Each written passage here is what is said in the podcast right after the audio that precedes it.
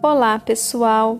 Hoje nós vamos conversar um pouquinho sobre as histórias de detetive, em especial sobre um detetive muito famoso que vocês já devem ter ouvido falar, o detetive Sherlock Holmes. E eu estou aqui nas minhas mãos com o livro Sherlock Holmes Casos Extraordinários, do autor Arthur Conan Doyle, editora FTD quem fez a tradução e adaptação dessas histórias foi a escritora Márcia Cupstas.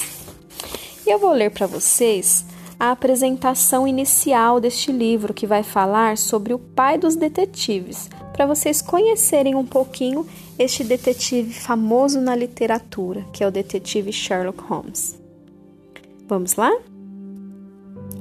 Qual é a primeira ideia que vem à cabeça se alguém lhe pedir a descrição de um detetive? Aposto que seu retrato inicial é o de um homem alto e magro, usando o chapéu de feltro, com um cachimbo na boca, as mãos segurando uma lente de aumento diante dos olhos, investigando as pistas. Já sabe quem é ele?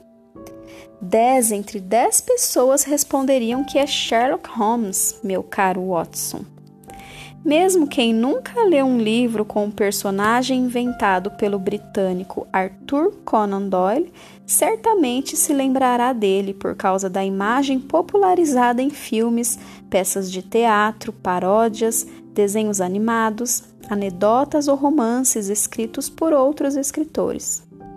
O sucesso do detetive Sherlock Holmes foi tão imenso e imediato em sua época que nos surpreende até hoje um sucesso que não se limitou ao final do século XIX e início do século XX, mas permanece atual, multiplicando-se em fãs que continuam se organizando em associações e clubes sherlockianos.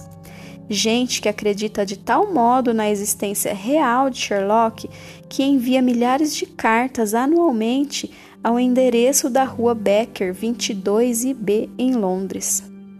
Por quê? Qual o fascínio de um personagem que possuía uma lógica e dedução fantásticas na solução de crimes? Mas era um homem solitário e até um tanto ranzinza e mal educado no trato com seus semelhantes. Talvez uma das explicações para o sucesso de Holmes é como suas histórias foram narradas. Dos 56 contos e quatro novelas que Arthur Conan Doyle escreveu com o personagem, a maior parte foi contada pelo Dr. Watson, companheiro do detetive.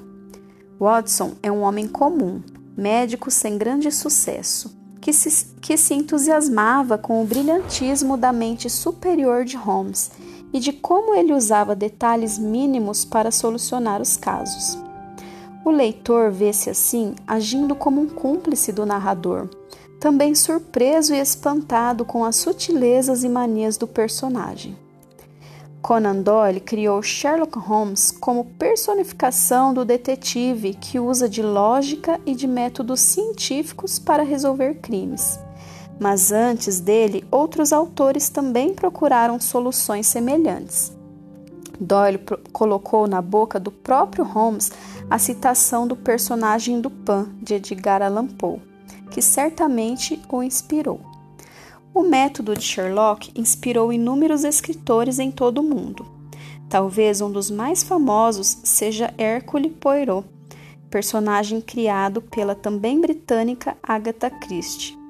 No Brasil, Sherlock se fez presente pelas mãos do escritor e apresentador de televisão Jô Soares, que descreveu no romance O Xangô de Baker Street, de 1995, uma estranha visita do personagem a terras brasileiras, envolvendo-se com crimes misteriosos e se deixando seduzir pela malícia de uma bela mulata, coisa dos trópicos. Agora, falando deste volume que tenho em mãos, reúne quatro contos em que Sherlock demonstra seus métodos. Temos a história A Face Amarela, onde Dr. Watson descreve um caso que aconteceu com ele e Sherlock. Dividiam os aposentos da rua Becker e atenderam um homem com estranhas dúvidas sobre sua esposa. É um caso de exceção em que Sherlock se mostra brilhante, como sempre, mas o destino prega peças, até no mais astuto dos detetives. Um outro conto que encontramos nesse livro é o Ritual Musgrave. Apresenta-nos o próprio Sherlock contando para seu amigo Watson um dos primeiros casos resolvidos por ele, quando ainda não dividiam o aluguel da Rua Becker. É uma história sombria envolvendo um mapa do tesouro e estranhos desaparecimentos. Outros dois contos são A Liga dos Cabeças Vermelhas e O Diamante Azul, que são histórias narradas por Watson quando ele já estava casado e via Sherlock mais raramente, mas mesmo assim se envolvia na solução de mistérios.